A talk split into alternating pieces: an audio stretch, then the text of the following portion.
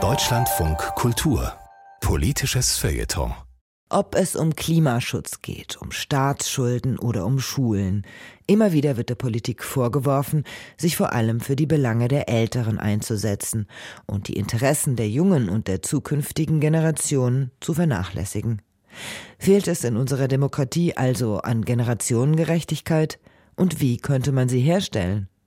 Der Politikwissenschaftler Thorsten Faas hat sich über diese Frage Gedanken gemacht. 2024 wählen wir die Abgeordneten des Europäischen Parlaments neu. Für Deutschland wird das mit einer Premiere verbunden sein. Die Europawahl 2024 ist die erste bundesweite Wahl, bei der 16- und 17-Jährige mitwählen dürfen. Rund 1,5 Millionen junge Menschen in Deutschland werden dann erstmals wahlberechtigt sein. Aber machen wir uns nichts vor, allzu groß wird der Effekt nicht sein. Dafür ist die Gruppe der 16- und 17-Jährigen im Land schlicht zu klein. Der Anteil der wahlberechtigten 60 plus wird weiterhin mehr als doppelt so groß sein wie der Anteil der unter 30-Jährigen.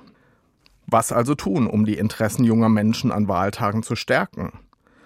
Man könnte über weitere Absenkungen der Wahlaltersgrenze nachdenken. Auf 14 Jahre, 12, 10 Allerdings wird man irgendwann einen Punkt erreichen, an dem die Sinnhaftigkeit zu Recht in Frage gestellt würde.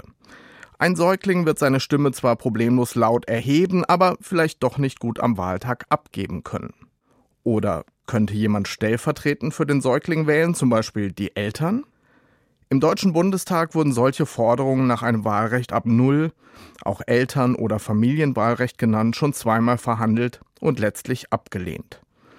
2003 etwa hieß es in der Beschlussempfehlung des zuständigen Innenausschusses, schließlich könne weder erwartet noch kontrolliert werden, dass die Wahlrechtsausübung tatsächlich im Interesse der Kinder erfolge. Und in der Tat, die Vorstellung, dass manche Menschen am Wahltag mit mehr Stimmgewicht ins Wahllokal gehen als andere, ist mit dem Gleichheitsgrundsatz der Demokratie schwer vereinbar. Und was würde das für den Grundsatz der geheimen Wahl bedeuten? Müssten die Eltern mindestens ihren Kindern gegenüber offenlegen, was sie in ihrem Sinne getan haben? Das sind schwerwiegende Punkte, keine Frage. Zugleich muss man sagen, wir wissen nicht, wie Eltern für ihre Kinder abstimmen würden. Würden sie einfach der Partei ihrer Wahl mehrere Stimmen geben? Oder doch ganz anders abstimmen, also zum Beispiel selbst die FDP wählen und fürs Kind dann doch die Grünen? Wir haben dazu einfach mal Eltern gefragt und sie zu einem Gedankenexperiment eingeladen. Wie würden sie für ihre Kinder abstimmen? Ergebnis?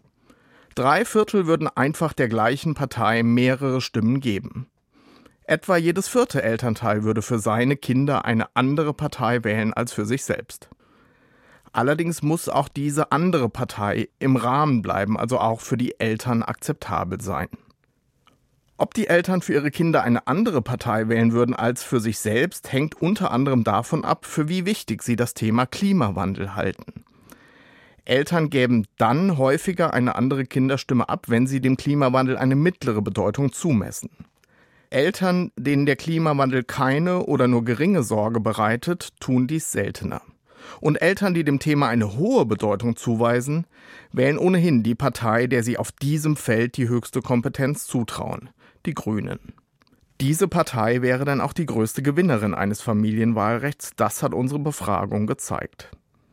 Nochmal, das ist vor allem ein Gedankenexperiment und macht deutlich, wären die Interessen junger Menschen stärker sichtbar rund um Wahlen, würden diese vielleicht etwas anders ausgehen. Wer wählen darf und wer nicht, ist eben nicht egal.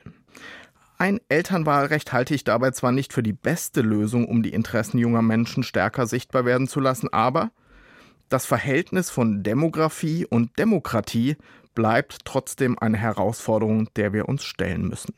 Das war ein Kommentar des Politikwissenschaftlers Thorsten Faas im politischen Feuilleton von Deutschlandfunk Kultur.